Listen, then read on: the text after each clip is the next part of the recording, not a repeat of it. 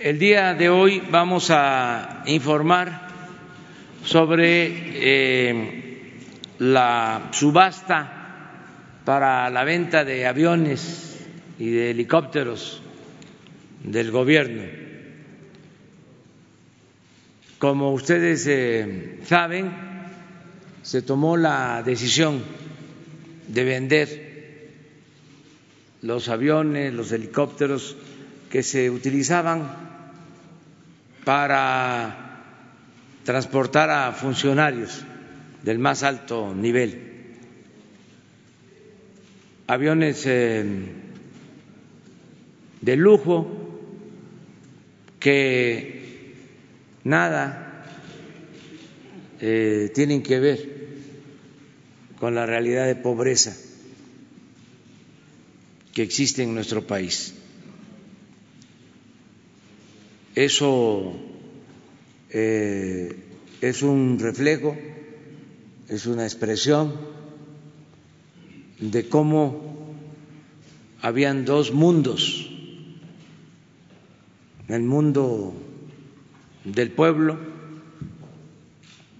y el mundo de los eh, gobernantes, dos esferas distintas. Mientras la gente no tiene ni para lo más indispensable, para lo básico, para satisfacer sus necesidades básicas. Los funcionarios con dinero del pueblo, porque el presupuesto es dinero del pueblo, no es de los funcionarios, no es de los servidores públicos. Nosotros somos simplemente administradores de los dineros del pueblo. Pues los funcionarios se sentían reyes, era como una monarquía criolla y vivían colmados de lujos y de privilegios. Por eso se decidió eh, vender estos aviones y que solo quedaran los aviones que se utilizan para la seguridad, los que utiliza el ejército, la marina, son los únicos que tienen permiso, autorización de utilizar aviones. Todo al servicio de la población. Ambulancias aéreas, eh, equipo para apagar incendios y desde luego la seguridad pública la protección civil, pero no para el traslado de funcionarios, porque se abusaba, usaban los aviones hasta para ir a jugar golf, los helicópteros. Entonces vamos a, a informar sobre esta subasta ha llevado tiempo por que hay que eh, ordenar la documentación, mm, aviones, helicópteros que están van en las distintas áreas de gobierno eh, con créditos o rentados y se fue este, aclarando todo y es un proceso eh, complejo el de la venta de los aviones. En todo este proceso que ya se inició, eh, hemos contado con el acompañamiento de la ONU, de la Oficina de Transparencia de la ONU, para que eh, se cumpla con todos los procedimientos, que no eh, se rematen los aviones, los helicópteros a precios bajos, sino que sea a partir de avalúos y que se lleve a cabo un seguimiento este, eh, transparente completamente. Entonces, vamos a pedirle a, Jorge Mendoza, director general de Banobras, que ha estado a cargo de eh, todo este proceso. ¿Por qué Banobras? Bueno, porque era el banco que financiaba la mayor parte de estas adquisiciones eh, de aviones. Eh, y por eso le pedimos a él que desde el principio coordinara todo este proceso. Invité también eh, al general Luis Crescencio Sandoval, secretario de la Defensa, porque ellos se hicieron cargo de la flotilla que manejaba el Estado Mayor Presidencial y les estamos pidiendo también su apoyo, colaboración a la Fuerza Aérea Mexicana, porque tienen especialistas y son los expertos en el manejo de eh, estos aviones y helicópteros y nos acompaña el general de división Manuel de Jesús Hernández González, que es el comandante de la Fuerza eh, Aérea. Em, vamos a, escuchar que eh, informa em, Jorge Mendoza sobre esto.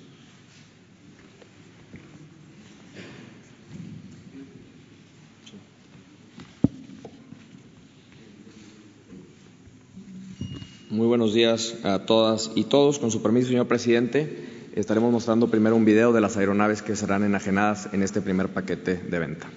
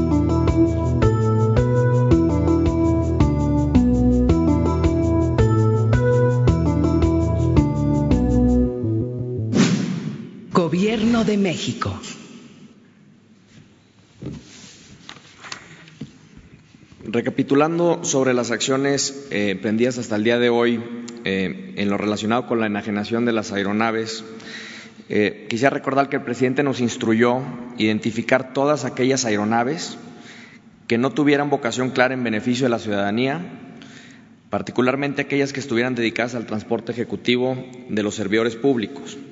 Después de un análisis que se llevó a cabo de manera exhaustiva, se identificaron 72 aeronaves, 33 aviones y 39 helicópteros de ocho instituciones.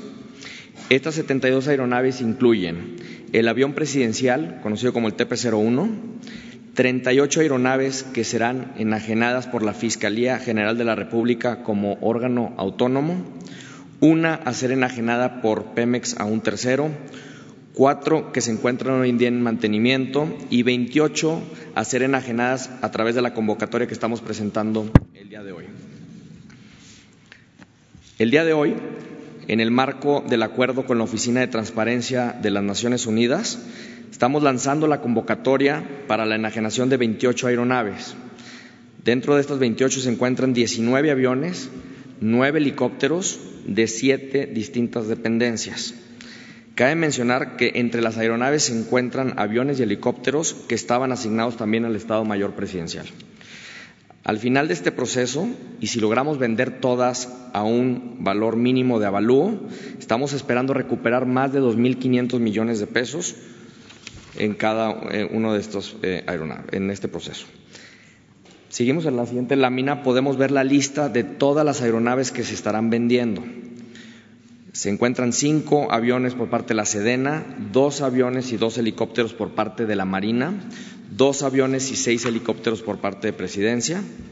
Siguiendo la siguiente lámina, serán cuatro aviones de la Secretaría de Seguridad y Protección Ciudadana, dos aviones de la Secretaría de Comunicaciones y Transportes, dos aviones de Pemex y dos aviones y un helicóptero de Conagua.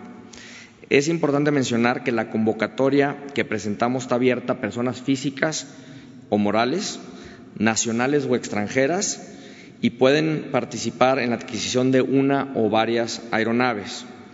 Las aeronaves serán adjudicadas a quien presente la oferta más alta, considerando el valor mínimo de venta. El registro estará abierto a partir de hoy y hasta el 31 de enero de 2020. La convocatoria la pueden encontrar en la página de las Naciones eh, Unidas o visitar también la página de Banobras en donde se encontrará una liga a dicha página y pueden ver esa liga en la lámina. El proceso se divide en dos fases. Hay una primera fase, que es la que arranca el día de hoy, donde la Oficina de las Naciones Unidas lanza una convocatoria y abre el registro para los interesados. Entre el 14 y 27 de enero, los interesados podrán realizar las visitas a cada una de estas aeronaves. El registro de los interesados concluye el 31 de enero. Esto será seguido por una segunda fase que arranca el 19 de febrero una vez analizado todas estas posturas de interés. En esta fecha, las siete dependencias involucradas habrán de extender una invitación a todos los interesados que cumplan con los requisitos y la normativa vigente. Del 20 al 24 de febrero, quienes participen en esta fase podrán realizar una segunda visita de inspección y una revisión documental de cada una de ellas. Y también, finalmente, podrán presentar una propuesta en firme el 25 o 26 de febrero y el 27 de febrero de este año se llevará a cabo el fallo de dicho proceso y se darán a conocer los ganadores en este proceso de venta. Ahora, el presidente me ha pedido también actualizar a los medios de comunicación sobre el proceso de enajenación del Boeing 787, mejor conocido como avión presidencial TP-01 o José María Morelos y Pavón. Les recuerdo que desde diciembre de 2018 la aeronave ha permanecido en Victorville, Estados Unidos, para su mantenimiento y preservación. En este tiempo se llevaron a cabo avalúos para identificar el valor actual de la aeronave en el mercado. En junio de 2019, el estudio mercado realizado por la Oficina de Transparencia de las Naciones Unidas identificó 42 potenciales compradores de 16 países. En julio de ese mismo año, 12 de los potenciales compradores manifestaron su interés por la aeronave. 11 de esos 12 fueron invitados para presentar una propuesta económica. Seis presentaron posturas de las cuales la oficina, repito, de las Naciones Unidas seleccionó dos que presentaron propuestas por encima de avalúo. Entre septiembre de 2019, estos dos potenciales compradores presentaron posturas y realizaron jornadas de inspección y valoración. Hasta el momento, sin embargo, ninguna de las posturas ha prosperado en la formalización de la compraventa. Por lo tanto, vamos a relanzar el esfuerzo de venta y por ello el gobierno mexicano también ha decidido que el avión regresará a territorio mexicano para uno, su resguardo por parte de la Fuerza Aérea Mexicana, Dos, exhibirlo en, conjunto con las aeronaves que hoy estamos presentando en este primer paquete de venta. Y así vamos a explorar tres alternativas para la comercialización. La primera es continuaremos con los esfuerzos para llevar a buen puerto la venta ya sea a un comprador único.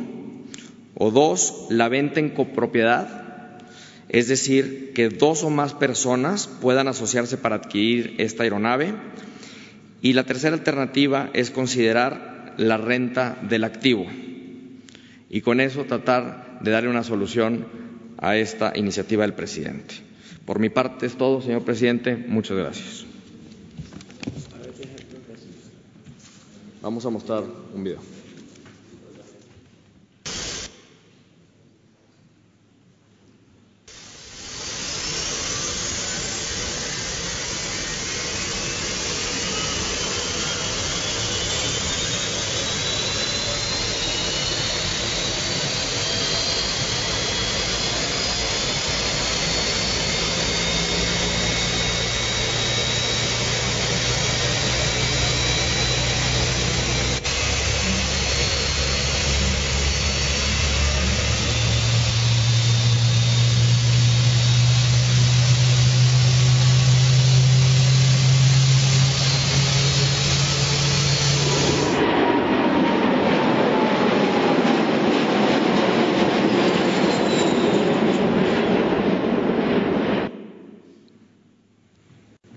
Bueno, este es el tema de hoy para este, informar de cómo va este proceso, invitar a participar en esta subasta de la venta de aviones, de eh, helicópteros.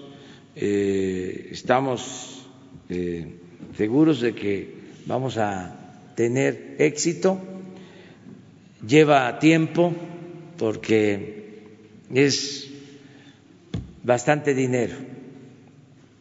Estamos hablando de solo en esta etapa de más de cinco mil millones de pesos.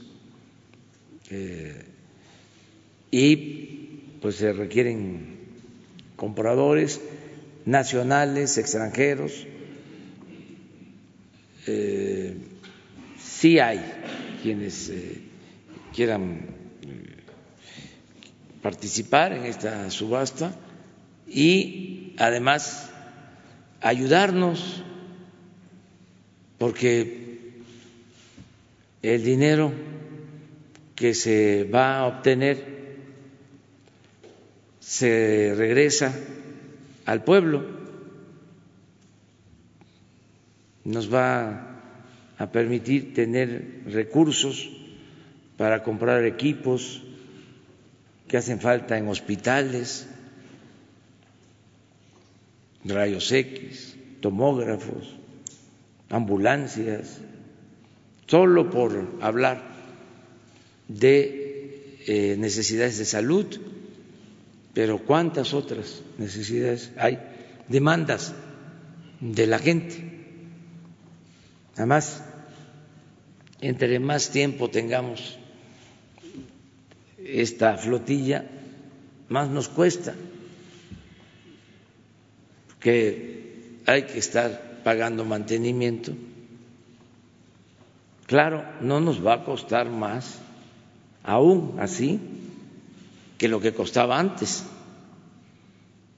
porque antes el gasto de operación era elevadísimo. Acuérdense ustedes de aquel viaje que se hizo en el avión presidencial, el último viaje, creo que a Argentina o a Colombia, Argentina, de los gastos. Recuerdo que cobró el Estado Mayor solo del servicio de Internet o pagaron una factura por servicio de Internet de ese vuelo de siete millones de pesos. Acuérdense de cuántos rastrillos y este, cremas y todo, que tampoco eh, obedecía la realidad, sino eran facturas falsas, como eh, se consideraban gastos de seguridad nacional, eh, se tenía la autorización para no presentar documentación. Esto se hizo mucho en gobernación con el tema de seguridad pública. Entonces, ya ah, sin usarlos, eh, eh, manteniéndolos, estamos ahorrando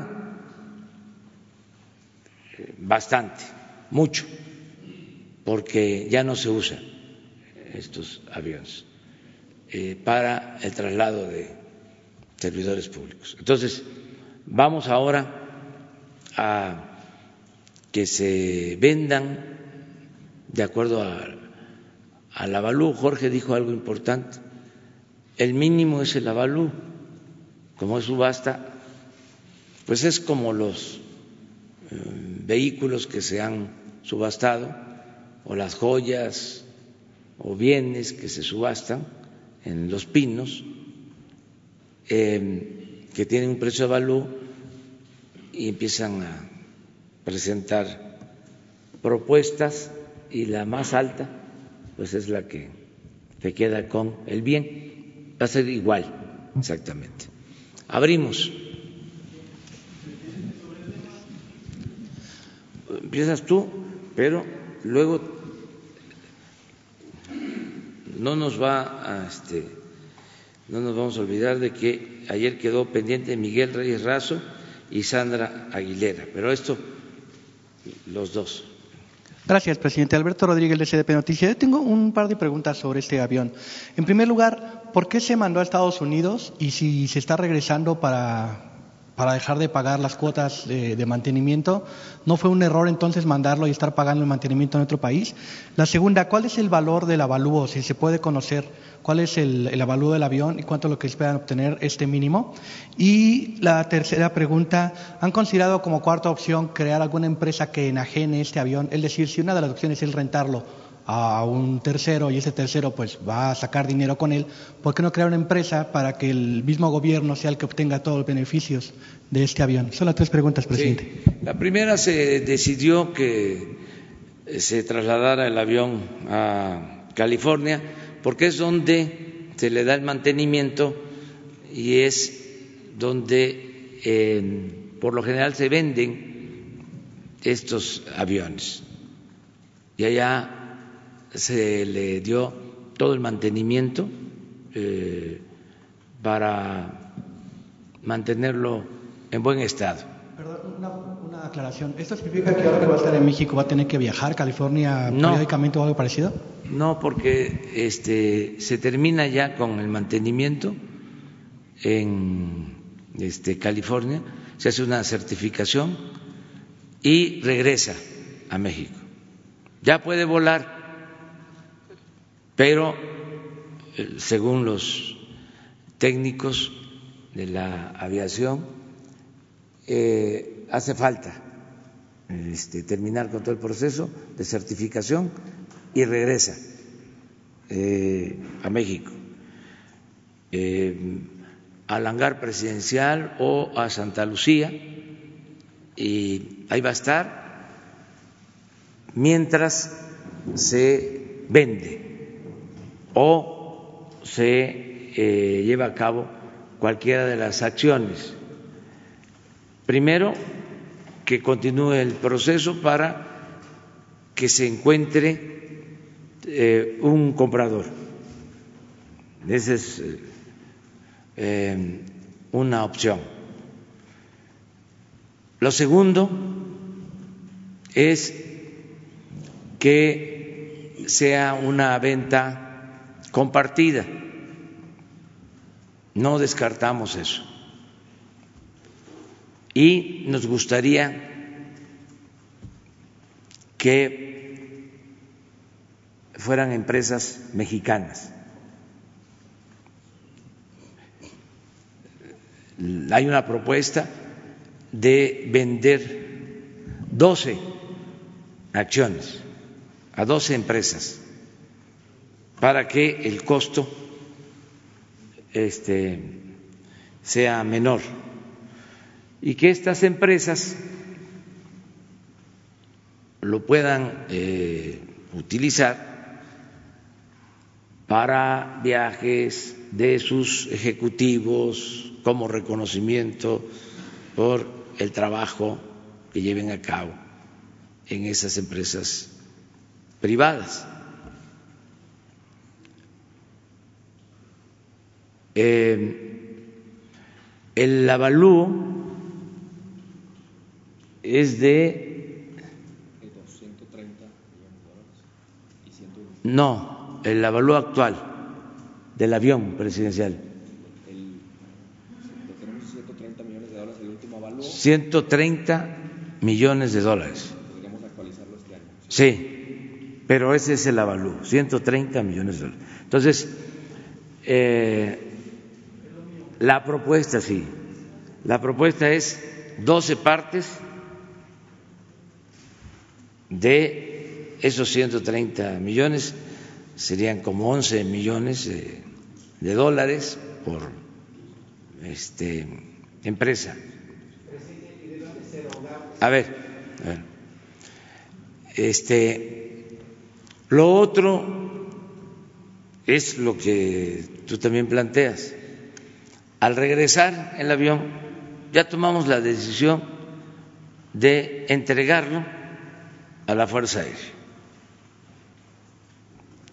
y sin descartar la opción de venderlo a un solo comprador o a una sociedad de 12 empresas. La tercera posibilidad es la renta por hora.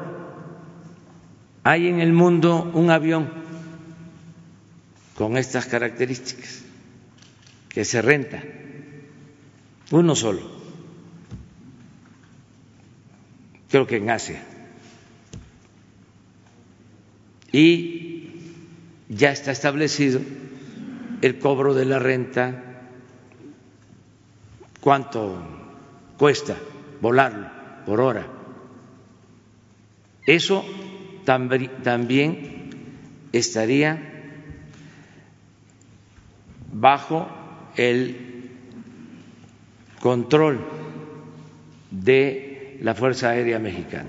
Es decir, la Fuerza Aérea rentaría este avión, obtendría el sí, dinero. Son todas las opciones, o sea, se vende o se vende en partes. En el caso de que se vendiera en partes y que los socios decidieran que se los eh, administrara, operara la Fuerza Aérea, habría esa posibilidad. Y que ellos pagarán el servicio de em, estacionamiento en el hangar, ya sea en Santa Lucía o donde se decida, hay espacio, y desde luego el pago de pilotos, de personal, combustible, mantenimiento a la Fuerza Aérea. Eso es. ¿Te contesté bien?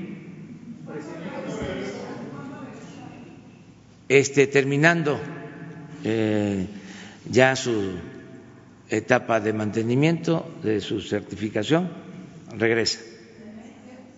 No sabemos, es que es un asunto técnico, eh, ya nos van a dar una información sobre eso. No, es que es complejo. y no queremos eh, malbaratarlo. Mejor esperar. No se quiso pagar el total. No se quiso pagar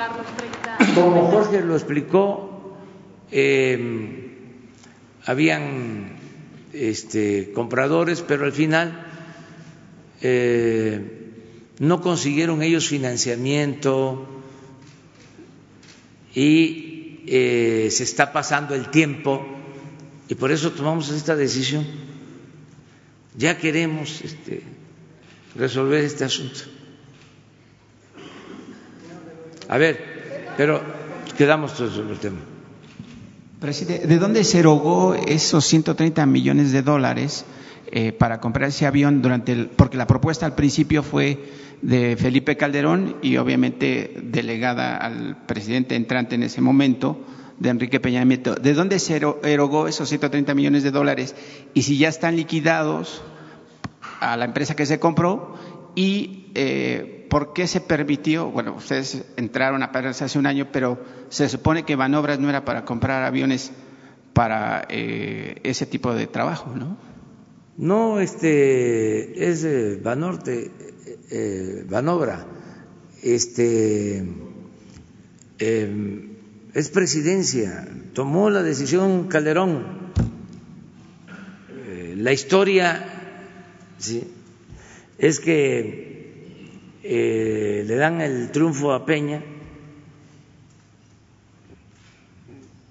en el 12 y ya siendo presidente electo Peña,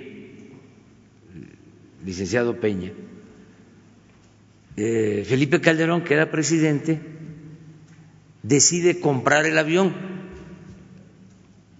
porque esa es la historia, el que compra el avión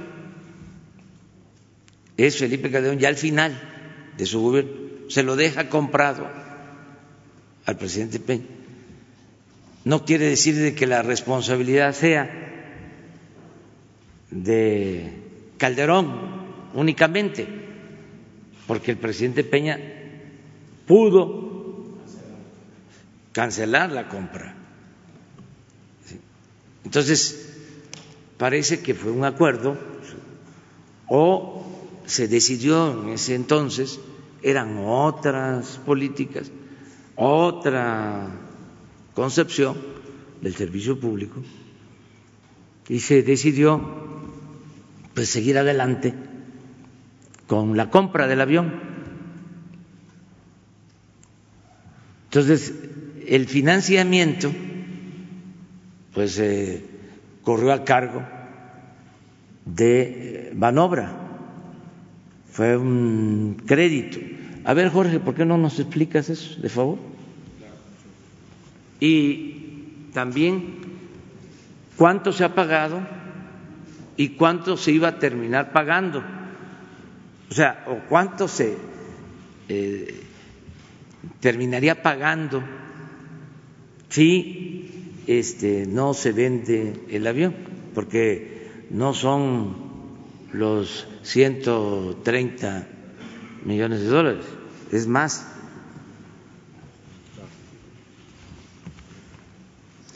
Este avión, eh, como saben, se compró en 2012 por parte de Banobras. Eh, después Banobras, ya teniendo el bien eh, dentro de su balance, se voltea y arrenda el avión al gobierno federal, específicamente a la Sedena y a la Secretaría de Hacienda. Este avión particularmente costó 218 millones de dólares, que es equivalente alrededor de 2.900 millones de pesos.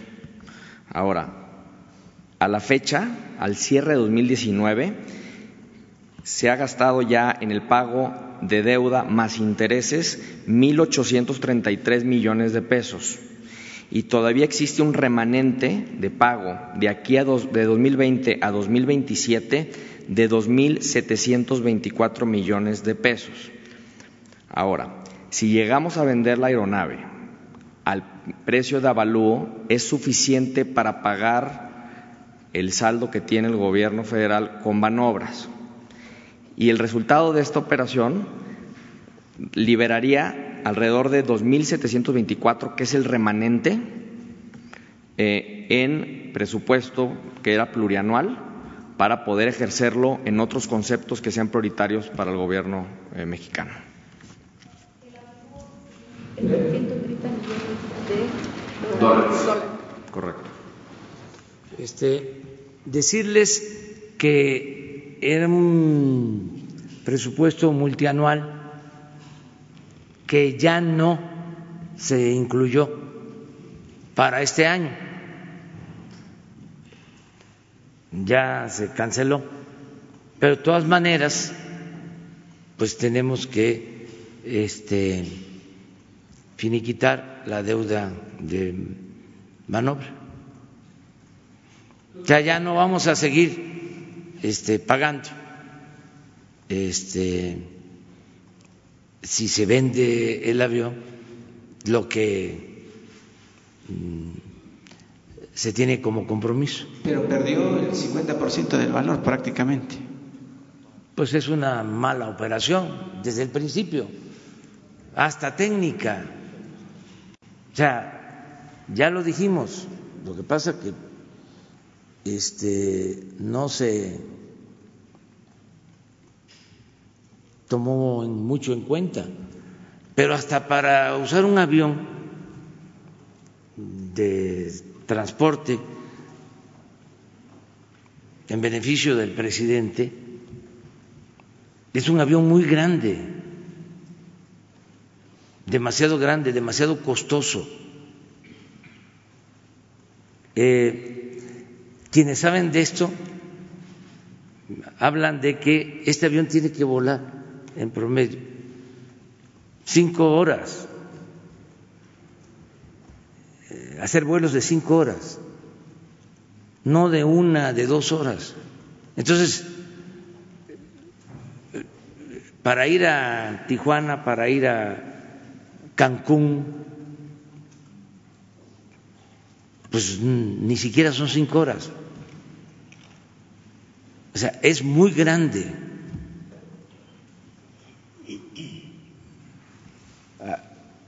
no tienen el folleto y las fotos del folleto.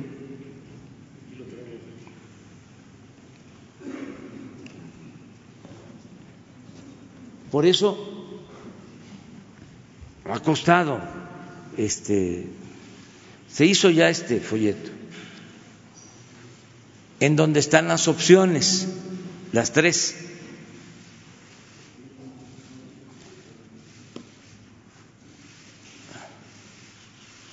A ver si tenemos las, las fotos para.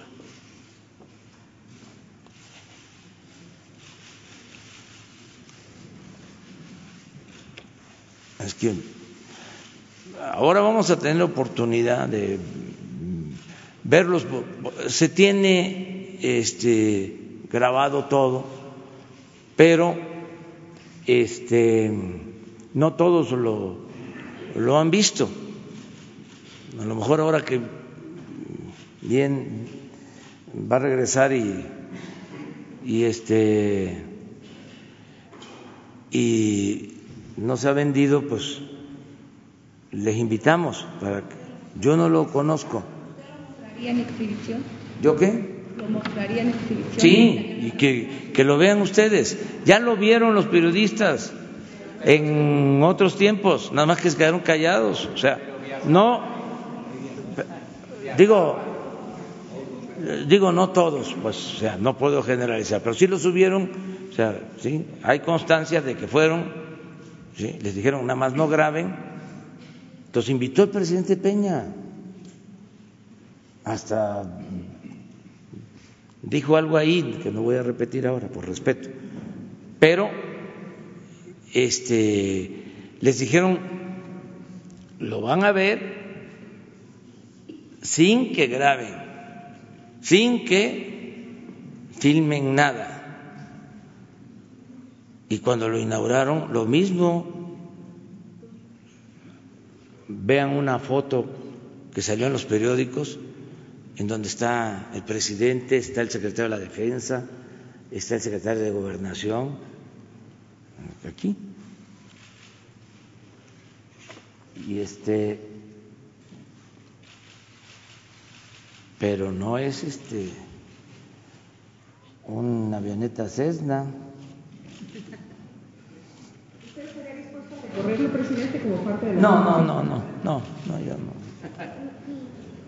No, no, no, no, pero ustedes sí, para que... es- Sí. ¿Cuál fue el monto que de las ofertas que? Mira, aquí está, esto, este, este, este mapa es muy importante, ahora que tengan esta información, porque es todo el alcance que tiene el avión. Es eh, ir a Europa sin recarga de combustible, 10 horas. es todo el mundo.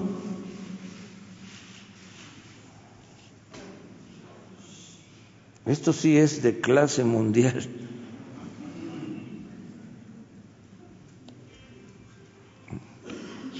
Bueno, pues ahí está. ¿Están interesados nacionales en el? No, este, todavía, todavía. Yo voy a invitarlos eh, a que nos ayuden, porque ellos eh, pueden eh, utilizar el avión para propósitos empresariales, para sus ejecutivos, como estímulos a sus ejecutivos. Eh, no, bueno, sí, con algunos.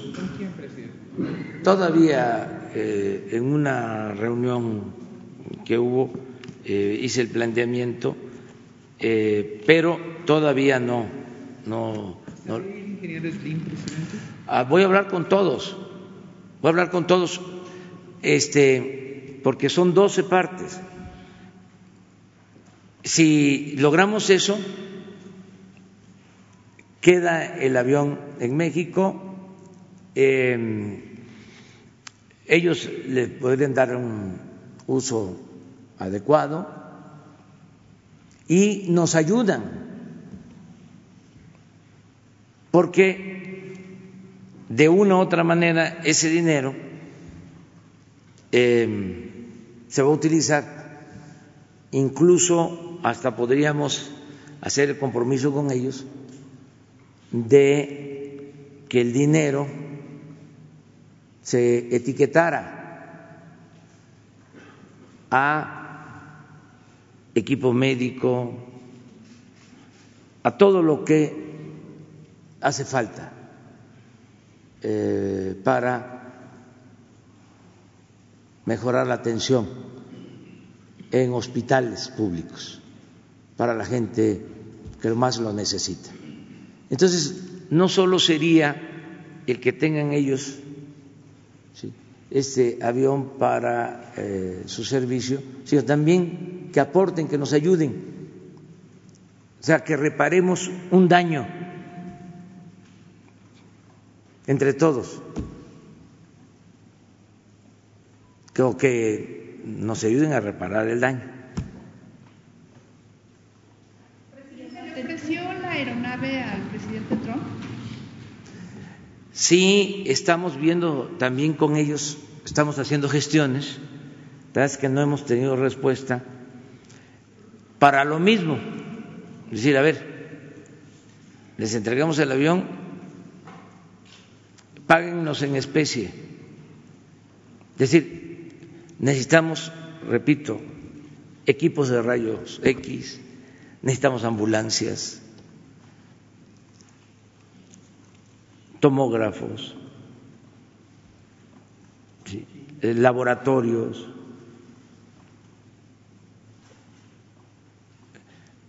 Pero ya tomamos la decisión de eh, promoverlo.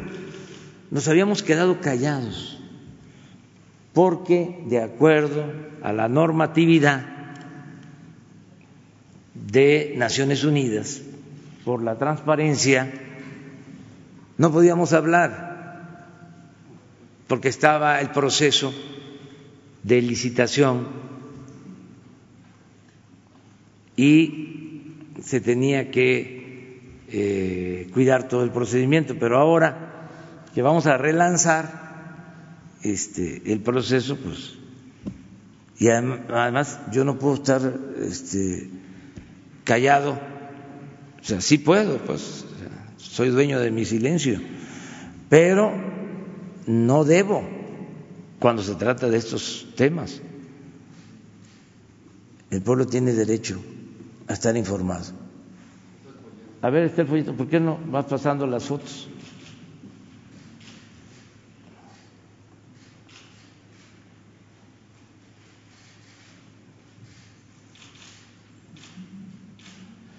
A ver, para. Este avión es para 280. 101 pasajeros. En como está ahora. Y 80 menos 5 de tripulación y 10 de, sobrecarga. Sí. 80. A como está ahora es para 80. Pero eh, normal 240, 280. La adaptación para hacerlo normal es costosísima y el material que está hecho eh, no lo permite o no hay antecedentes de eh, reconvertir este avión. Es eso. A ver, pasa otra.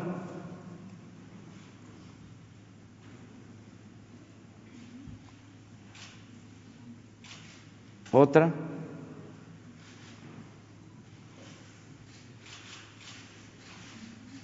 Tiene recámara.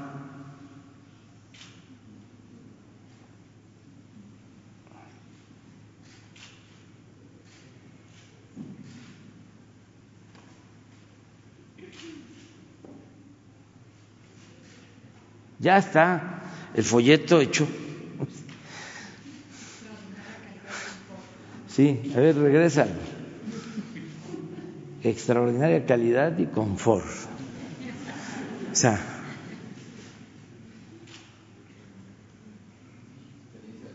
experiencia de lujo.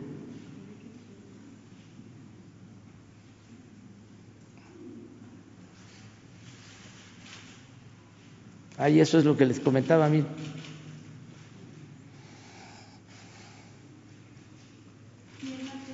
Presidente, a partir de que llegue aquí a México, ¿va a correr a cargo la Fuerza Aérea? Sí, lo siguen haciendo. La Fuerza Aérea es la encargada. Sí, y allá también. O sea, los este, gastos los ha este, eh, pagado. Se sigue pagando, pero ya el mantenimiento de la aeronave cada determinado Es- tiempo corre a cargo de Fuerza Aérea. Vamos a pedirle aquí al general, a ver, explique lo del mantenimiento, por favor. general. Sí, el mantenimiento. El mantenimiento es por horas de vuelo o tiempo de, de, este, de servicio de la aeronave. Allá en, este, en Victorville estaba el avión estaba parado, tenía, estaba preservado. Para poderlo poner operativo en, en este Ferry Fly se tuvo que darle mantenimiento y ahorita se están pagando cuatro mil dólares cada siete días para mantenerlo en esa posición de Ferry Fly. Entonces se le va a dar mantenimiento allá, que fue lo que dijo el señor presidente, y ya cuando usted se va a traer aquí a la, a la Ciudad de México.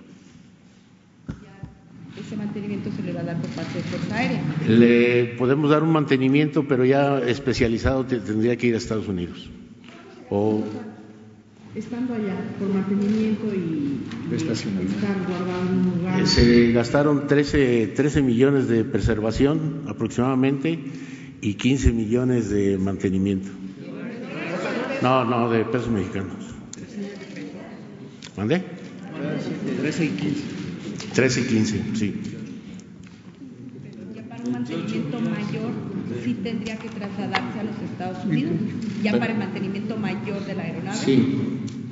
Para turbinas o componentes mayores, ahorita tenemos 79 componentes mayores que están, que están fuera de servicio, tienen que revisarlos y ese Ese es lo que hace falta para terminar el mantenimiento y traerlo a México. Tenemos el hangar del sexto grupo aéreo que antes era el de la presidencia. Ahorita Santa Lucía está, está este, con mucha tierra, entonces sería un daño para, el, para la aeronave tenerla por allá. Entonces la vamos a meter en el sexto grupo aquí en el aeropuerto de la Ciudad de México. Lo que falta ya está incluido dentro de los 28 millones. No, no sabemos cuánto es el costo. Todavía, de, todavía no lo tenemos. Es. Sí. Se le va a quitar el escudo nacional. Es,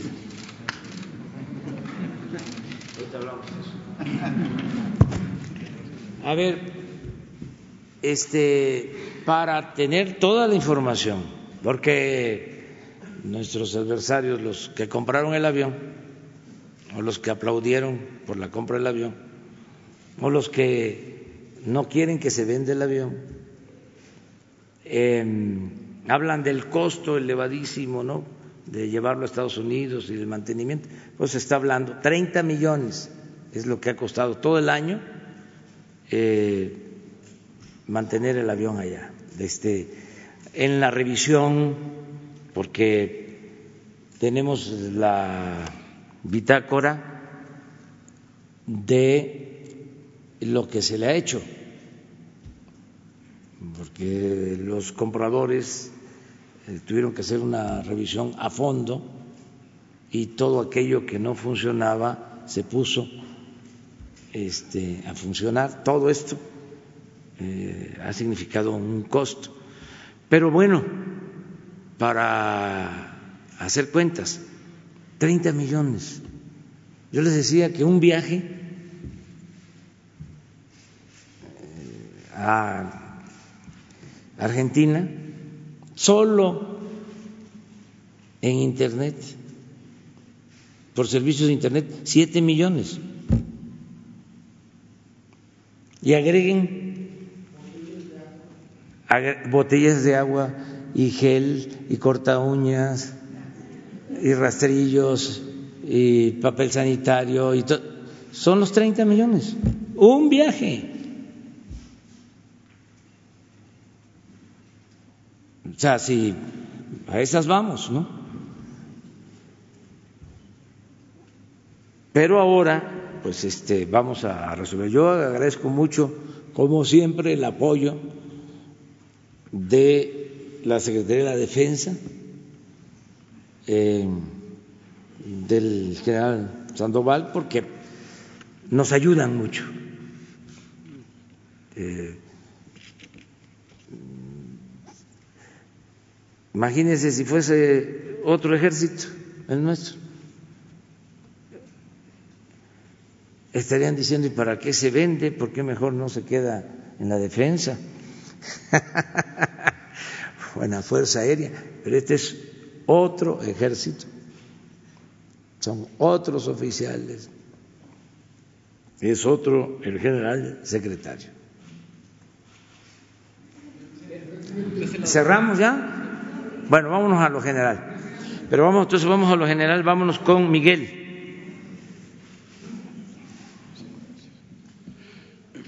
Buenos días, señor presidente. Buenos días, señor secretario de la Defensa. Buenos días a todos. Reyes Razo, servidor.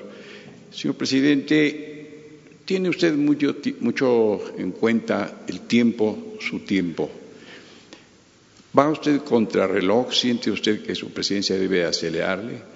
¿Debe, a través de lo que descubre, de lo que va escudriñando y, e informando de ello, le exige decisiones muy rápidas, muy prontas y hasta emprender obras que van a trascender su sexenio, como la, anunciada Escuela de Medicina y de Enfermería eh, ocurrida ayer. No tiene el riesgo de que dejar una obra trunca, porque usted mismo ha dicho en sus frases, el que mucho abarca, poco aprieta, calculando su tiempo, su esfuerzo y sus aspiraciones. Esa es parte de la primera pregunta, señor presidente. Sí, tienes razón. La política es tiempo, Miguel, y este, sí estoy tomando en cuenta el tiempo que eh, nos queda, porque eh, no hay ninguna posibilidad, sería contrario a nuestros principios el pensar en la reelección. Además, ni estar pensando en actuar como líder máximo, poder detrás del trono, caudillo, cacique, nada. Yo entrego y me retiro de la política. Nada, absolutamente. Si acaso, este, a escribir y no temas tan vinculados a la política, más cuestiones filosóficas, cuestiones teóricas. Em, tengo un deseo este, ferviente en escribir un buen trabajo sobre el conservadurismo en México, pero no para publicarlo eh, después de que yo termine, sino eh, una obra que va a llevar más tiempo hacia adelante. Desde luego sí, si tengo vida, o sea, porque este, también de eso depende mucho, de la salud.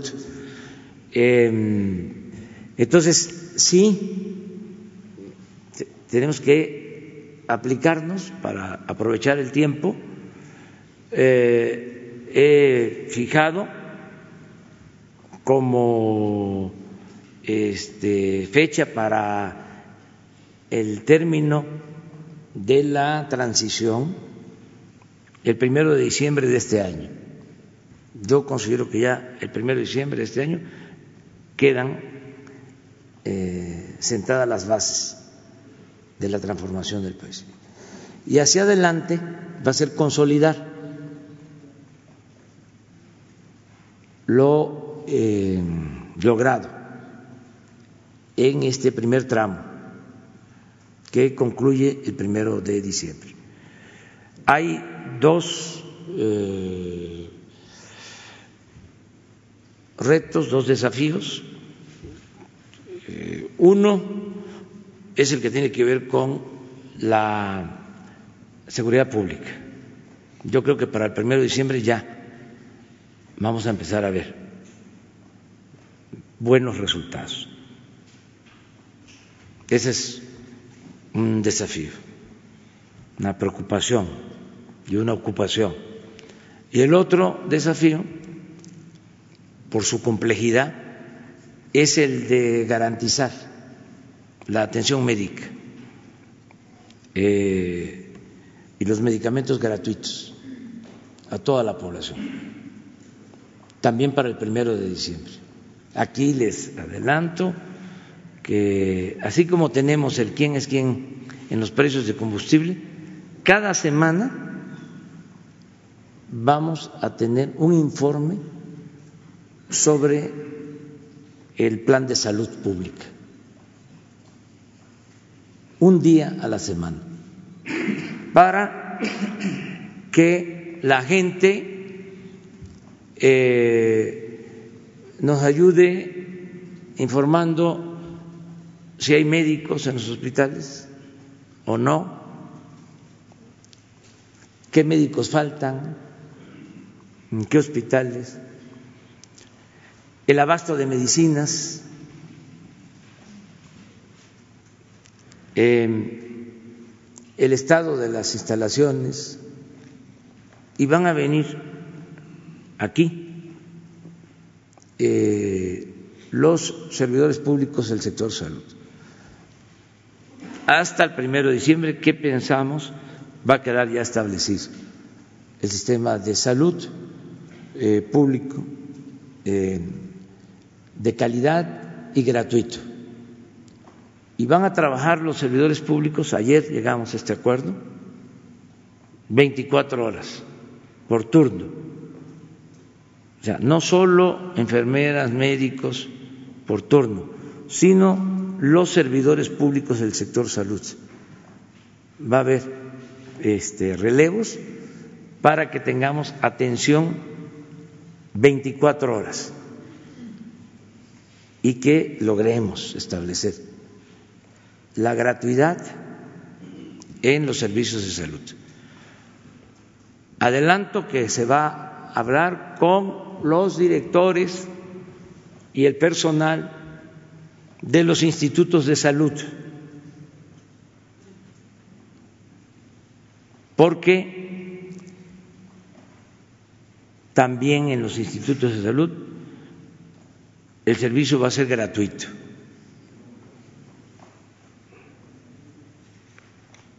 Se les va a reponer lo que obtienen por las cuotas de cooperación, como se les llama. El senador panista que no que dice que. No, eh, en el caso de este plan también es voluntario. Ya la mayoría de los gobiernos estatales eh, han suscrito los convenios o están este, dispuestos a suscribir los convenios. Eh, pasado mañana se les va a presentar a ustedes el plan general y se les va a informar quiénes ya suscribieron los convenios para que no haya especulación.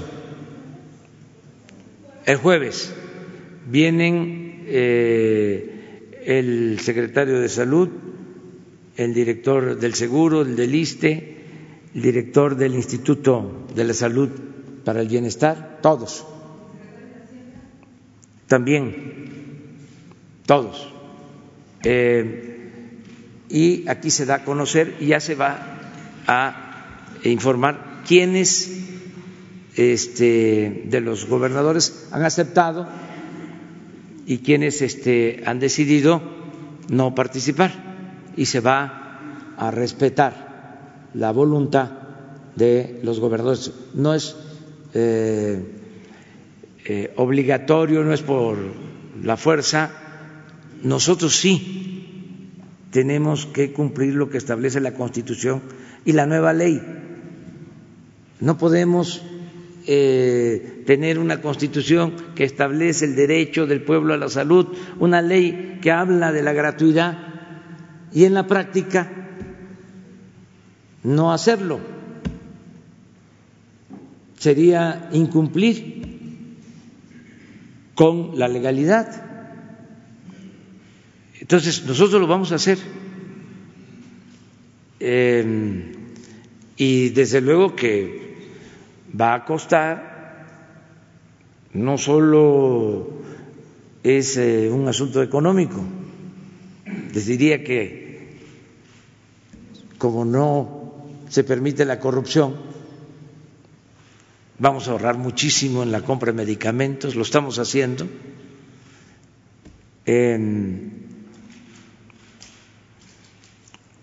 pero sí se requiere de un cambio de mentalidad, se requiere de este, enfrentar inercias, resistencias,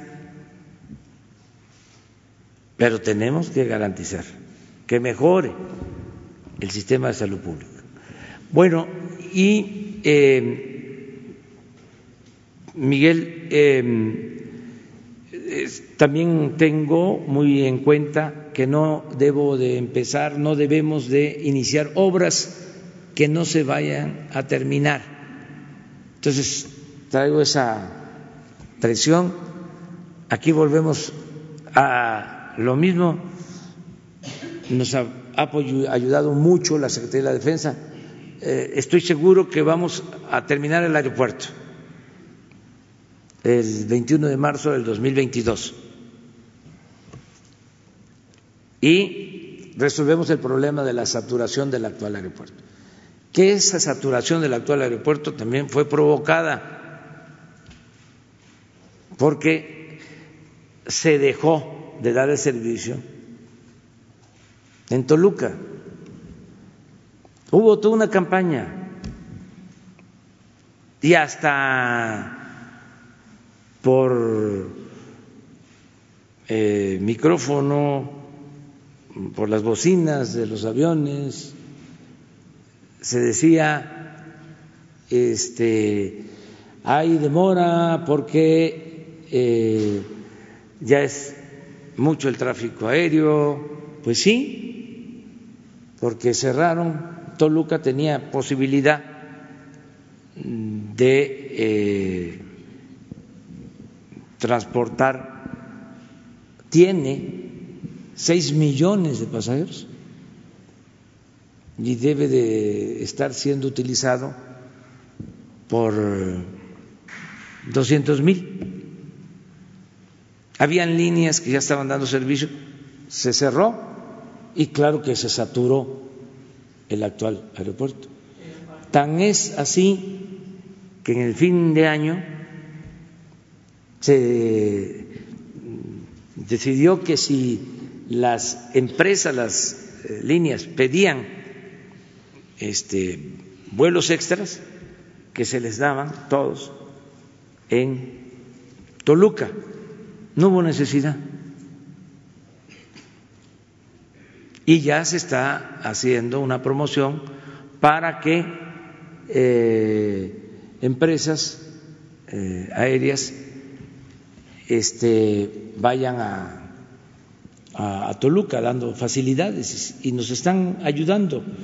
Entonces, eh, estoy seguro que terminamos en, en, el 22 el aeropuerto.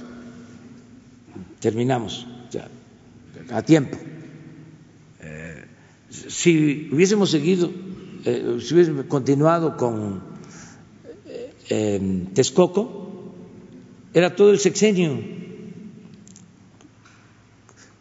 Estaba pensado terminarse en el 2025. No la, entonces ahí sí la saturación iba este, a ser un problema. Y no olviden, se terminaba Texcoco y se tenía que cerrar el actual aeropuerto y cerrar Santa Lucía.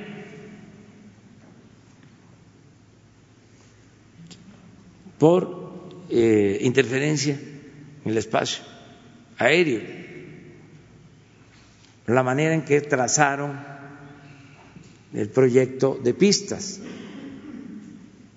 Pero en el fondo, ya que estamos en esto, lo que querían era el negocio inmobiliario, lo que buscaban era quedarse con las 600 hectáreas del actual aeropuerto. Tenían ya un trazo para hacer una avenida central desde el actual aeropuerto al nuevo aeropuerto y desarrollo comercial y desarrollo inmobiliario como Santa Fe, pero en grande.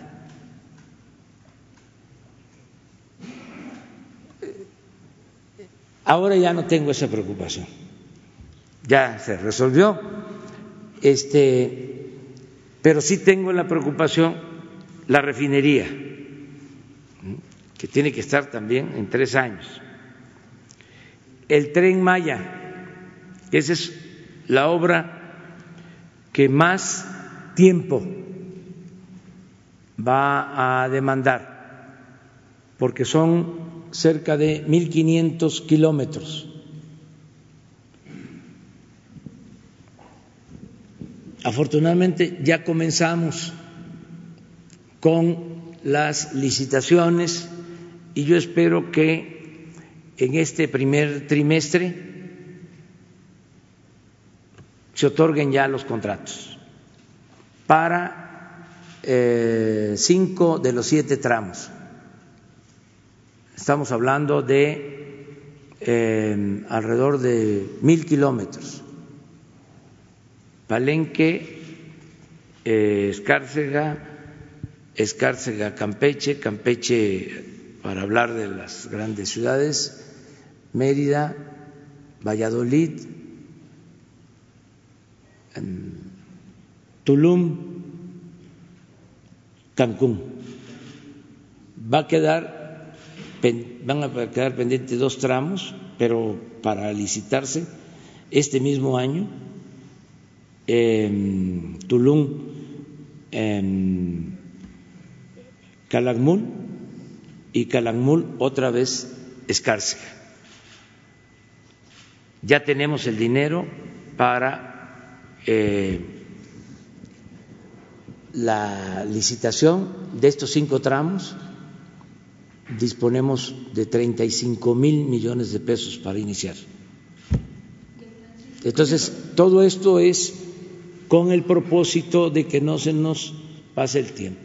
El trasísmico sí terminamos, no tenemos problema, este, ya se comenzó la ampliación de los puertos, en el caso de, de Salina Cruz, lo mismo en, en, Coatzacoalcos, ya tenemos los terrenos para eh, los parques industriales, ya eh, se está por asignar el contrato de la reconstrucción de la vía del tren de Salina Cruz a eh, Medias Aguas, a Coatzacoalcos. En algunos casos dos, igual en el Maya, en algunos casos dos, por el tráfico. Ya se hicieron los estudios eh, y los técnicos han decidido sobre esto. ¿Puerto a puerto nada más o también desarrollos? Eh, se está contemplando carga de contenedores de puerto a puerto eh, con eh, estaciones para el caso de la carga en parques industriales para ensamblar mercancías sí y pasajero en el caso de istmo y desde luego en el caso del Maya. El caso del Maya es turismo, es pasajero y es carga. ¿Y se pretende un porcentaje de lo que pasa por el canal de Panamá? Sí. Señor presidente, para terminar mi turno de preguntas. Ya, una. Sobre el tiempo y en, en torno del tiempo, ¿cuánto tiempo dedica usted y cuánto le frena o cuánto le resta a su acción polemizar con los que usted dice no son sus enemigos, sino adversarios, los neoliberales y los eh, conservadores. Eh, cuánto le mengua en el eh, trabajo intelectual, en el físico, este debate, este encuentro, así sea verbal e, ideológico. Muchas gracias por su respuesta, señor presidente. Muy poco, Miguel, este, porque eh, soy respetuoso de la crítica, del cuestionamiento, y estoy acostumbrado. Ya llevo muchos años en esto y en ese sentido, pues eh, he resistido bastante.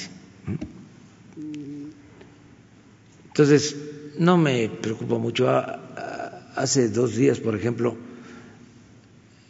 no sé si sea cierto porque no pude verlo, alguien me comentó de que eh, Riva Palacio, un periodista, columnista, había escrito, creo que en el financiero, o donde publica, este, de que el Wall Street Journal, retomando una nota de ese periódico, hablaba de que tenía información de vínculos de el gobierno de Irán con nosotros. Entonces, pues la verdad que ni leo eso, ¿no? O sea, ya nada más es que si me preguntan aquí ustedes, pues ¿qué contesto? Pues que el Wall Street Journal no es este, objetivo, me consta este, y vuelan. Desde luego que son mejores los periódicos de México, sin duda. Entonces, ¿qué importancia se le puede dar a eso? Nada. ¿Qué me quita de tiempo? Nada. Eh, por poner un, un ejemplo. ¿no? Lo otro, pues, eh, somos libres, ya lo he dicho también en otras ocasiones y lo pienso, sería muy aburrida la vida, nos pasaríamos todo el tiempo bostezando, si todos pensáramos de la misma manera, si no hubiese crítica, si no hubiese cuestionamiento. La democracia es pluralidad y más que tolerancia es respeto. Entonces no me quita mucho tiempo. Tenemos un trazo de política que estamos este, eh, siguiendo, una fórmula para transformar al país. Nos está funcionando esa fórmula. Es sencilla, se puede decir con muy pocas palabras. Acabar con la corrupción, acabar con la impunidad, acabar con los lujos en el gobierno y todo lo que se ahorre, destinarlo al bienestar del pueblo. Esa es la fórmula. Entonces no, no me lleva mucho tiempo. Como conozco también la historia, sé lo que han hecho buenos gobernantes. Esto que yo resumo así, lo decía el general Mújica, fue un año gobernador de Tabasco, siendo Michoacán, 1915. Un año estuvo y encontró en bancarrota eh, el gobierno, las finanzas, y hizo obra. Y cuando salió en su informe, habla de que había dejado dinero en caja y que algunos le decían cómo le había hecho. Pues eh, fundamentalmente con honestidad, con manejo honesto del presupuesto. Y hay muchos ejemplos. Villa fue gobernador seis meses de Chihuahua. Y hizo un buen gobierno. Seis meses nada más. Había una gran crisis, no había circulante, había carestía, había hambre. Llevó a cabo una operación este, muy polémica de eh, dejar en garantía bienes de los grandes hacendados y así eh, consiguió fondos para impulsar el desarrollo. Esto lo cuenta muy bien Katz y también Pedro Salmerón. Pero como conozco esto, sé este, por qué fracasan los gobiernos y cuáles son los gobiernos que hemos tenido exitosos, que los han habido. Entonces, eso me ayuda muchísimo. Entonces, para mantener la polémica. Gracias, señor presidente. Eh, quería preguntarle acerca de la campaña antidrogas. Eh, cómo va, porque hay muchos niños que no solo en situación de calle, sino de clase baja y media baja, usan la mona y el activo, que es una de las drogas más consumidas en nuestro país. Eh, los inhalables son las drogas más fáciles de consumir, se pueden comprar prácticamente en cualquier tienda, ferretería o tlapalería. Además, los narcomenudistas suelen combinarla con sabores de mango o naranja para tratar de eliminar el olor intenso a tines. ¿Tiene pensada alguna estrategia para el control de la venta de estos inhalables volátiles como el tiner para evitar que siga pasando esto? Además de que las personas, los padres de familia de estos niños están muy preocupados porque desde muy pequeños, desde los 8 o 6 años, los llevan a de adicción y no encuentran una solución. Pasan años y siguen drogándose. Y también quería preguntarle si existen ya resultados de la campaña que inició en medios. Gracias. Sí, eh, vamos a informarles sobre todo lo que se está haciendo eh, para prevenir adicciones, em, todo lo que eh, se está atendiendo mm, de cómo en coordinación con em, instituciones sociales privadas estamos trabajando eh, para curar enfermos eh, y sobre todo eh, el trabajo preventivo que estamos llevando a cabo en niños, jóvenes, toda la actividad y la campaña de difusión que este Jesús también en su momento va a informar. Estamos avanzando y nos está ayudando la gente mucho me acaban de hacer llegar un reporte de eh, una especie de reclutamiento de niños jóvenes que se está haciendo por redes para eh, eh, delinquir.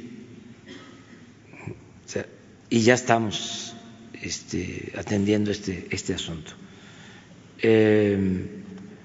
tenemos este informe y muchas otras cosas que vamos a atender para prevenir, para este, evitar la drogadicción, el consumo de droga. ¿Y la regularización de la venta del dinero de estos sí, también viene aquí? Lo, lo, estamos viendo, eh, toda esta em, evolución o este reacomodo que se está dando, en donde eh, hay más em, consumo o se está ofertando más la droga eh, sintética, el fentanilo, eh, cristal, todo lo que tiene que ver con laboratorios, las llamadas cocinas, em, incluso que están desplazando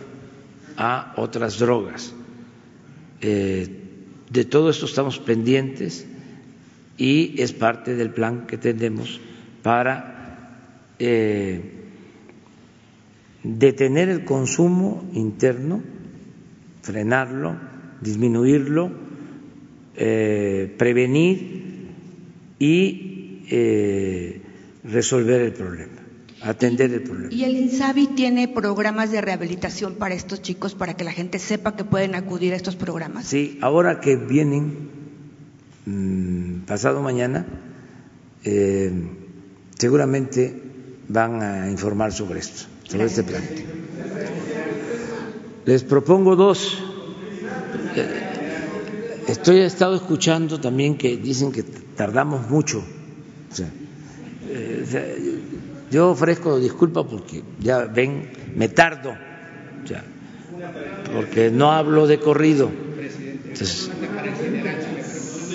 a ver, Tren Maya.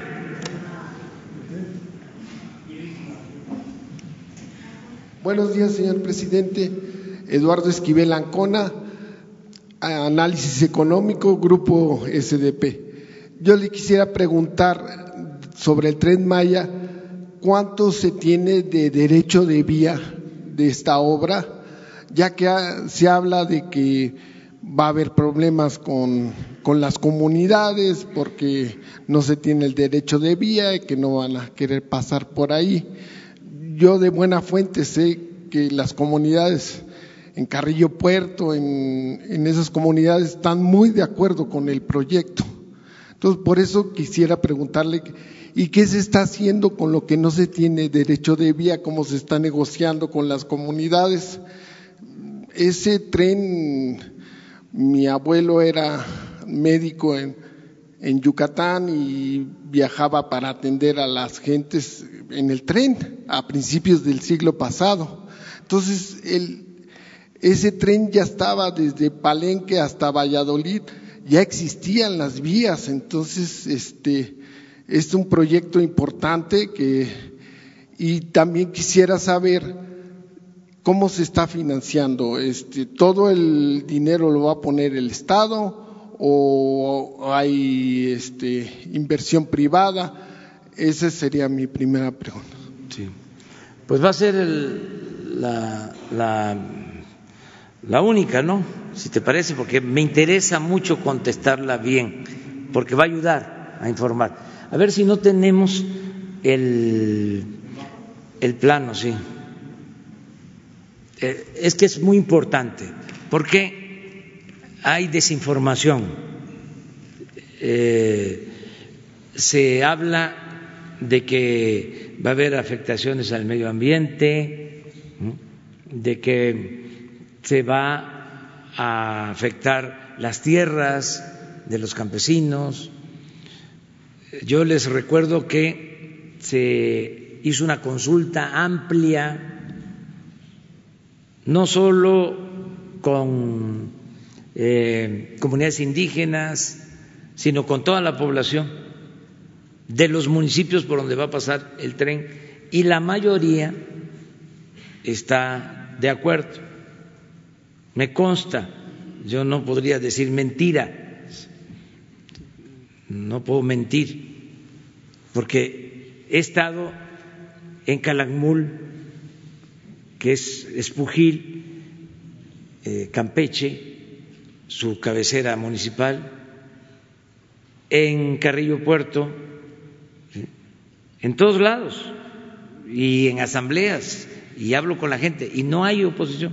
Sin embargo, pues este los que no nos quieren este inventan cosas que no obedecen a la realidad. Y hay gente eh, de buena fe que es engañada. Pero es interesante. Este es el tren. Préstame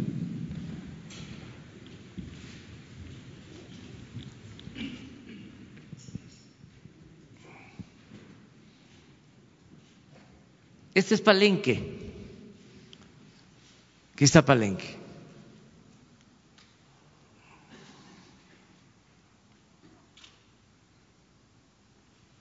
No, Palenque. Este es Nosique.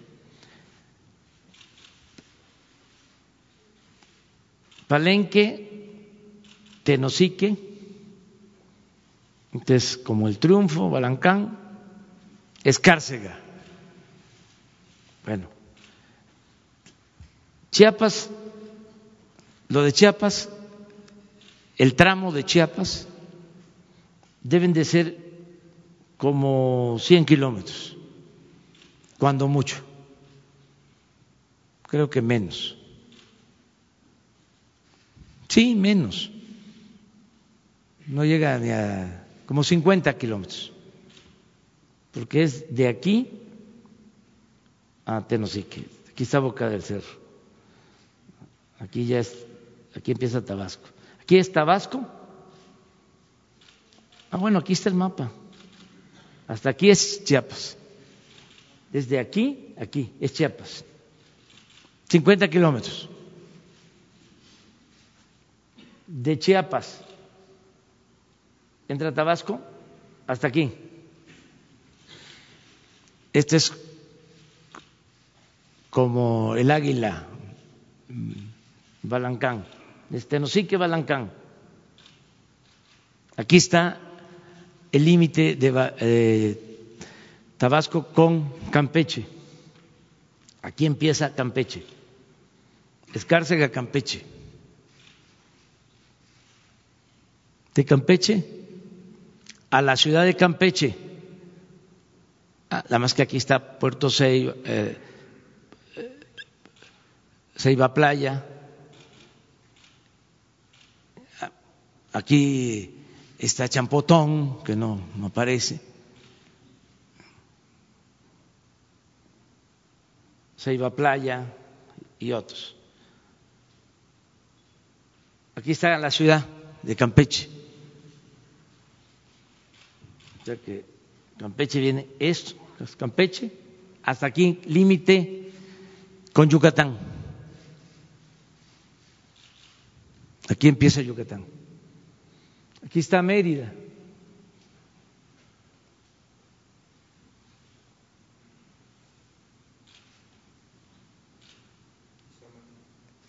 Izamal, Chichén y Valladolid.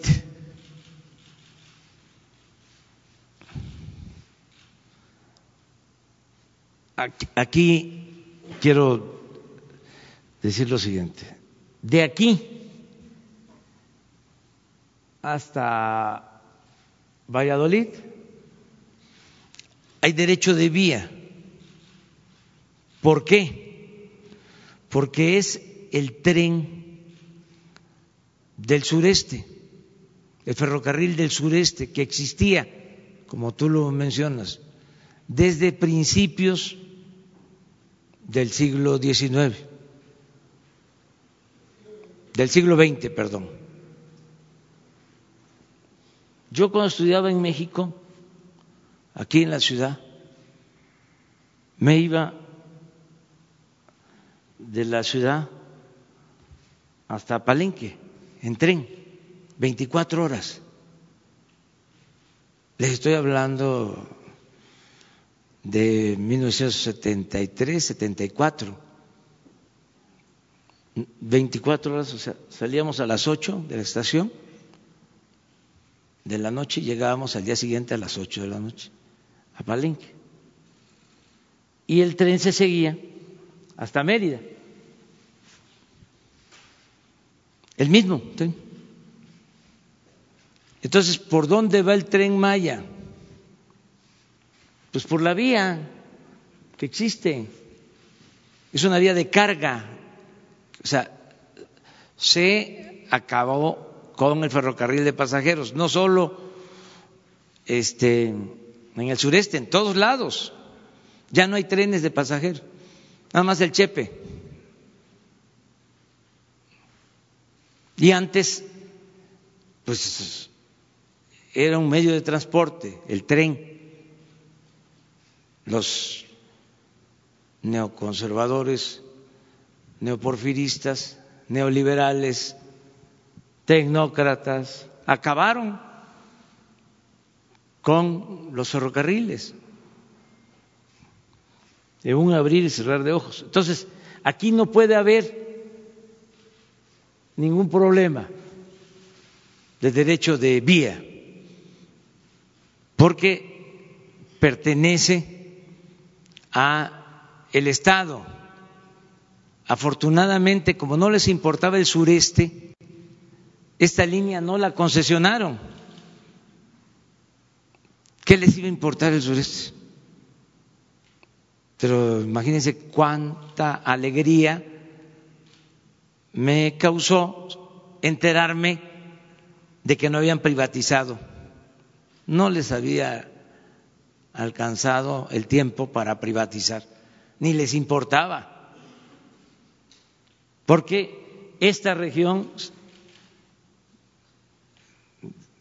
Veracruz, Oaxaca, acá, se quedó marginada, Guerrero, creció el centro del país, creció el norte, pero el sur sureste decreció en todo el periodo neoliberal. Entonces también eso se tiene que entender, tenemos que buscar equilibrios. Aquí, este, a pesar del gran potencial económico que se tiene, porque aquí eh, están las costas más bellas del mundo. Aquí está el patrimonio cultural, las zonas arqueológicas, el mundo maya, son las, las zonas arqueológicas más importantes del mundo también. Aquí eh, todavía hay una reserva de selvas tropicales. Aquí en esta zona, en el sureste, es el 70% del agua del país.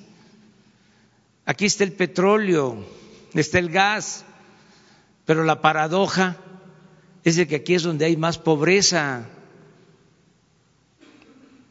Es una región rica con pueblo pobre, porque se abandonó por completo. No hubo inversión pública durante muchos años para el sureste. Entonces, por eso es la importancia de este desarrollo. Entonces, ya de Valladolid a Tulum, este es un nuevo derecho de vía que ya se consiguió, este.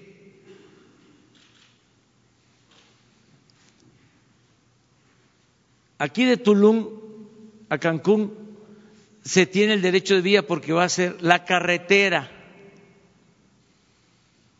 No hay afectación. Estos son los tramos que se van a licitar de inmediato, que ya incluso salió la convocatoria para el primer tramo. Palenque, Escárcega ya salió. Este es un tramo, este es otro, el de Mérida. A Tulum otro, de Tulum Cancún. Aquí hablaban de, aquí es doble vía. Por eh, el movimiento de pasajeros, que es mayor. Son cinco tramos. Quedarían pendiente Tulum, eh, Bacalar, que es Espujil, y Espujil Escárcega. En los dos casos es la carretera, no se la, reserva de Calakmul, que está aquí, no se toca.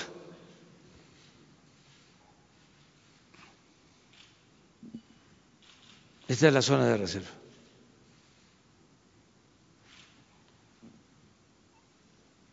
Regresando a la pregunta sobre el tiempo, tenemos que trabajar mucho en los siete tramos. Entonces, primero es terraplén y vía, que es, desde luego, vía eh, moderna, porque va a ser para el desplazamiento de un tren eh, turístico hasta de 160, 180 kilómetros por hora. Tren de pasajero, porque va a haber estaciones eh, para toda la población, y tren de carga. Entonces, esta obra eh, sí requiere de tiempo, al grado que si eh, no la comenzamos este año, no la terminamos. Entonces, por eso mm, no tengo también, lo digo así con toda sinceridad, este mucho eh, más apoyo porque ya están al 100 de compromiso los ingenieros militares. Pero si tuviese yo tres veces más capacidad en la ingeniería militar, ahora sí que como se dice coloquialmente, otro gallo cantaría. Tengo que apostar y me van a ayudar ustedes y me va a ayudar el pueblo a que las empresas constructoras que ganen las licitaciones cumplan. Porque imagínense si nos falla una empresa en un tramo, ¿cómo es la mala costumbre?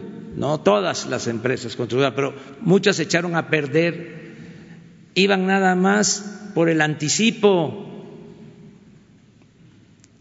dejaban las obras truncas, tenían más capacidad de litigio, es decir, despachos eh, con leguleyos para eh, sacarle dinero al presupuesto, que su capacidad constructiva y su capacidad eh,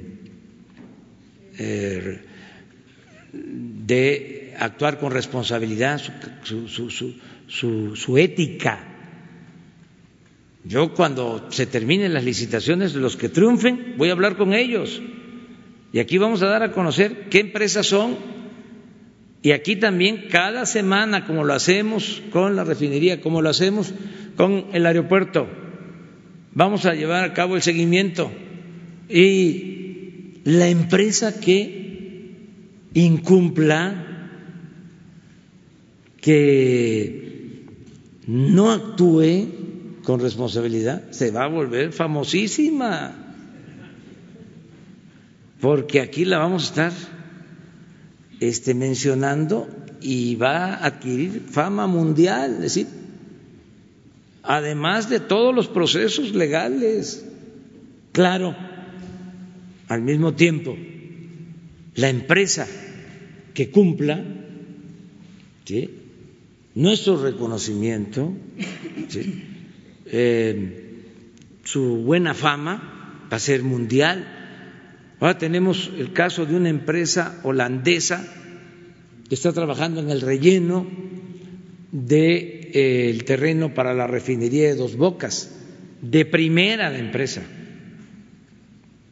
Responsables, van en tiempo, nada de que eh, estén cobrando de más, nada de que esto no estaba contemplado en el contrato y necesita una ampliación. No, esa empresa, por ejemplo, eh, está actuando de manera ejemplar. Entonces, para terminar la obra vamos a requerir de esas empresas. Muy bien. ¿Va a haber inversión? Eh, ah, sí, la inversión eh, estamos calculando de 130 a 150 mil millones de pesos con los trenes, todo completo, estaciones, trenes, todo completo. ¿Eso va a eh, ser la inversión privada? Sí, sí, es inversión pública. Ah ¿Y la inversión privada? Inversión privada para, para el tren no. Ah. No, eh, a lo mejor eh, la operación, en el caso de la operación, eh, pero las empresas van a ser contratadas y la propiedad del tren es de la nación y se va a financiar con presupuesto público. Secundando un poco lo que usted dice de las comunidades eh, en donde va a pasar el tren Maya, yo me quiero referir a, al, municipio de, de, Felipe Carrillo Puerto, porque ellos muchos años se opusieron al, al horario de verano y en el municipio de Felipe Carrillo Puerto no regía el horario de verano porque a ellos no les convenía y ahora sí están muy contentos con este proyecto. Entonces ellos no necesitan asesoría, ellos saben lo que les conviene y lo que no les conviene. Entonces... Pues es que lo que es ahora eh, Felipe Carrillo Puerto se llamaba Chan Santa Cruz. Chan Santa Cruz. Eh, es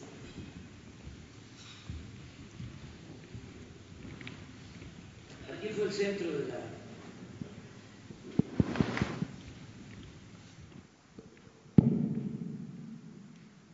Aquí fue el centro de la resistencia maya. Aquí. Entonces, son comunidades que vienen de tiempo atrás luchando por sus derechos. Eh, aquí fue también el asiento de eh, el militarismo cuando esta región del país, Quintana Roo, era considerada la Siberia de México. Aquí este, se mandaba a indígenas, yaquis, eh, las deportaciones que se hacían de Sonora. Aquí eh, eh, estaban los opositores, los que fueron detenidos en la huelga de Río Blanco, fueron enviados acá. Aquí fue la resistencia indígena y aquí se entrenaron los eh, generales más crueles del porfiriato y del huertismo. Aquí estuvo Huerta como general, aquí estuvo Blanquet y otros. Por eso era lo de la Siberia. Entonces, imagínense el nivel de conciencia de estas comunidades, de estos pueblos. Eh, y ahora, pues tienen todo este desarrollo, lo que era eh, una enorme cárcel, ahora tiene este potencial de desarrollo, esta zona durante 30 años ha tenido crecimientos en lo económico del 10% anual. Es lo único que eh, ha crecido en el sur sureste, esto. Entonces, de todo el sur sureste, en los últimos 30 años se fueron acá, a Cancún, a la Riviera Maya. Pero hasta do, pero en el caso de Quintana Roo, ¿sí? eh, todo se ha quedado hasta aquí, hasta Tulum, de aquí para arriba. Ya eh, de Tulum para abajo, pobreza como siempre. Aquí está Carrillo Puerto, aquí está otro municipio que se llama Morelos, muy pobre. Entonces, lo que se quiere también con el tren, por eso tu, tu pregunta es interesante, es que esto ayude, porque aquí llegan nueve millones de turistas al año. Y lo que queremos es que con el tren bajen, porque toda esta zona es bellísima, este es Calakmul, es el Nueva York de los mayas eh, conocer esto es eh, pues eh, una bendición. Entonces, ese es el proyecto. Entonces, no se va a afectar a nadie, no se va a despojar a nadie, no se afecta al medio ambiente, al contrario, en toda esta zona, en todo esto, como se hacían antes los proyectos. Este proyecto del sureste lo empezó el general Cárdenas, el ferrocarril del sureste. Era secretario de comunicación el general Francisco J. Mújica. Se comenzó en ese entonces y lo inauguró hasta Mérida el presidente alemán en los años 50 del siglo pasado. Bueno, pero el proyecto original contemplaba, como eran los proyectos antes, el desarrollo de los pueblos. No solo la vía de comunicación. Entonces, el tren Maya va aparejado del desarrollo de toda esta región. Aquí van a haber cuencas lecheras. ¿Por qué? Porque aquí tenemos el río Sumacinta, es el río más grande de México. Eh, aquí tenemos todo el agua que se requiere para producir la leche. Aquí todo esto, todos estos municipios tienen el programa Sembrando Vida. Estamos hablando de miles de hectáreas que se están sembrando de árboles eh, maderables y también frutales. En vez de quitar árboles, de desmontar, de eh, arrasar con el medio ambiente, es eh, reforestar el programa. Entonces, aunque nos lleva tiempo, es muy importante eh, que se informe, que se aclare. no vamos nosotros a afectar a nadie, al contrario, esto va a ser para lograr el renacimiento del sureste. Bueno, muchas gracias. Mañana.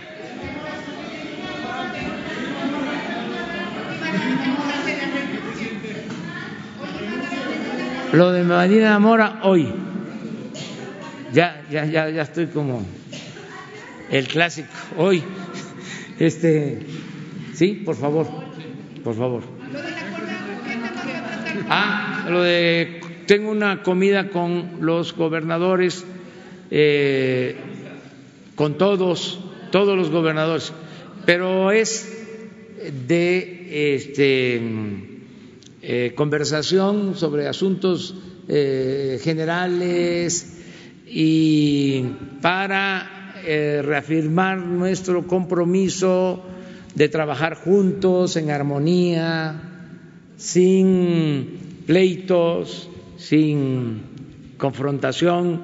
Los gobernadores se han portado muy bien, eh, han actuado con mucha responsabilidad todos y vamos a reafirmar ese compromiso de parte nuestra, eh, brindarles todo nuestro apoyo eh, para que sigamos trabajando juntos por el bien del país. Entonces mañana nos vemos. Realizados en el avión presidencial me llama la atención del monto alto en el viaje de Argentina, pero podría presentar el gobierno de México un informe del total de los viajes que se realizaron en ese avión y de los montos eh, destinados para esos viajes. Vamos a hacer la investigación, este, porque se entregan esos informes en términos muy generales a la Cámara de Diputados, pero vamos a ver qué hay, sí, qué hay este, sobre los viajes en general.